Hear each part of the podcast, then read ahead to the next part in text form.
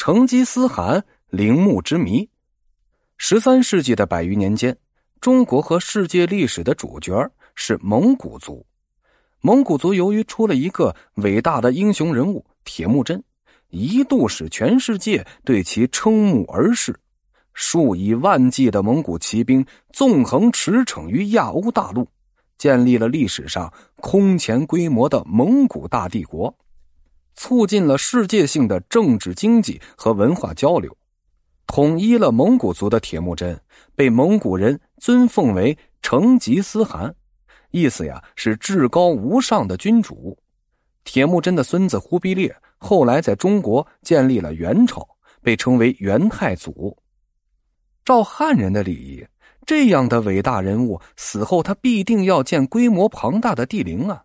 既要让死去的皇帝过上与活着的时候同样阔绰的生活，又要向后人显示皇家的威严。但蒙古皇帝啊，却不这样。不但是成吉思汗的陵墓不知道在哪里，就连忽必烈以下各位元朝皇帝的陵墓，今天也没能找到。按蒙古习俗。蒙古皇帝死后，一律实行秘密安葬。元史云：“国志不起坟垄，葬毕以万马柔之始平，迷望平野，人莫知也。”什么意思呀？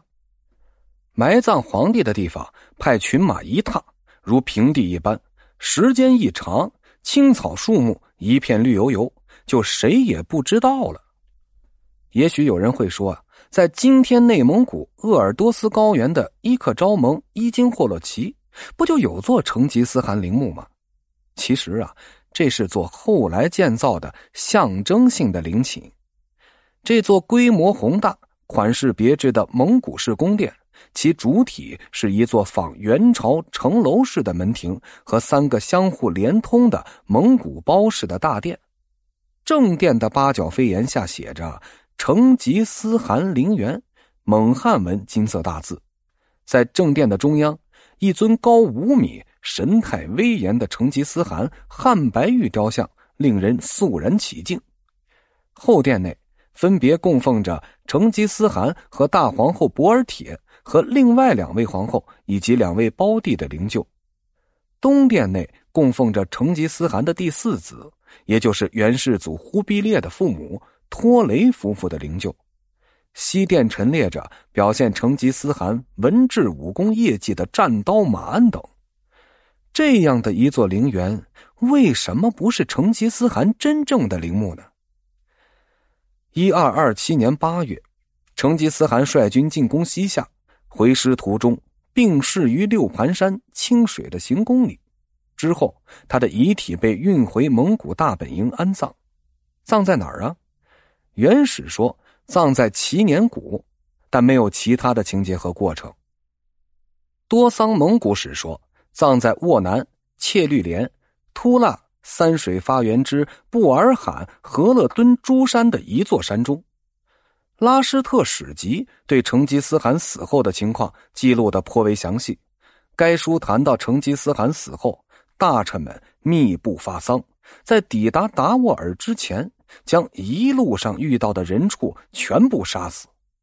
蒙古有一座名叫布尔罕和勒敦的大山，成吉思汗曾在那里选定了自己的坟墓。在这座大山中啊，流出九条河流。山南中部是切律连，东面是沃南，东北是契列克突，正北是齐尔河出和赤若，西北是河次呼。西南居中是河次和不次赤突，西南呢是土次。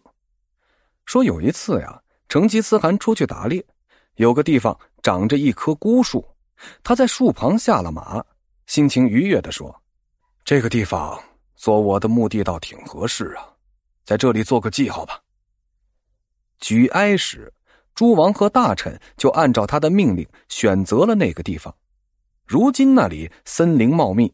最初那棵树啊，和他的埋葬地已经辨认不出了。按该书，葬地确在和勒敦山的一处谷地里。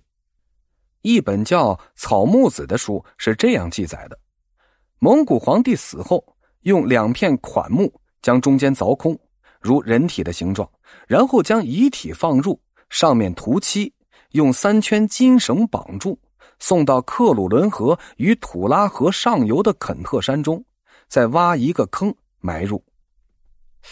这与汉族皇帝用棺椁和殉葬品完全不一样，葬壁是万马柔踏，是泥土平整，再在上边杀死一头小骆驼，周围布置着千余骑兵守护。第二年春天，草一长，骑兵就仪仗散去。如果想祭祀，就根据所杀小骆驼的母亲作为向导，看到老骆驼踟蹰悲鸣的地方。就知道啊，是葬皇帝的地方。蒙古源流记载，成吉思汗葬后，因为不能再请出金身，但为了便于祭祀，在葬地的附近的高地上呀，建了八白室，即八座白色的毡帐，地点相当于今天阿尔泰山和肯特山一带的蒙古高原上。明英宗天顺年间，鄂尔多斯守陵部众进入了河套地区。八白氏也随之迁来。清初在鄂尔多斯高原设立了伊克昭盟，八白氏就移到了伊克昭附近。后来呢，又移至今天的伊京霍洛旗，至今呢已经有三百多年的历史。如此说，今天的成吉思汗陵是假的，的确是没有错的。综合今天的各种史料，我们可以推测。成吉思汗被葬在三河水源的布尔汗珠山智义谷祈年谷中，但具体的葬地由于当时的保密做法啊，至今还无法找到，仍然是个历史之谜。成吉思汗以下的各继位者死后的安葬地点也是十分秘密，如一二九四年忽必烈病逝于大都，也葬到祈年谷中，具体方位啊很难搞清楚。后代的历代陵寝备考中说，祈年谷在漠北，元诸帝皆从葬于此，不加筑为陵，无陵名。这样看来呀，整个元朝的皇帝都没有陵寝，后人至今仍无法找到。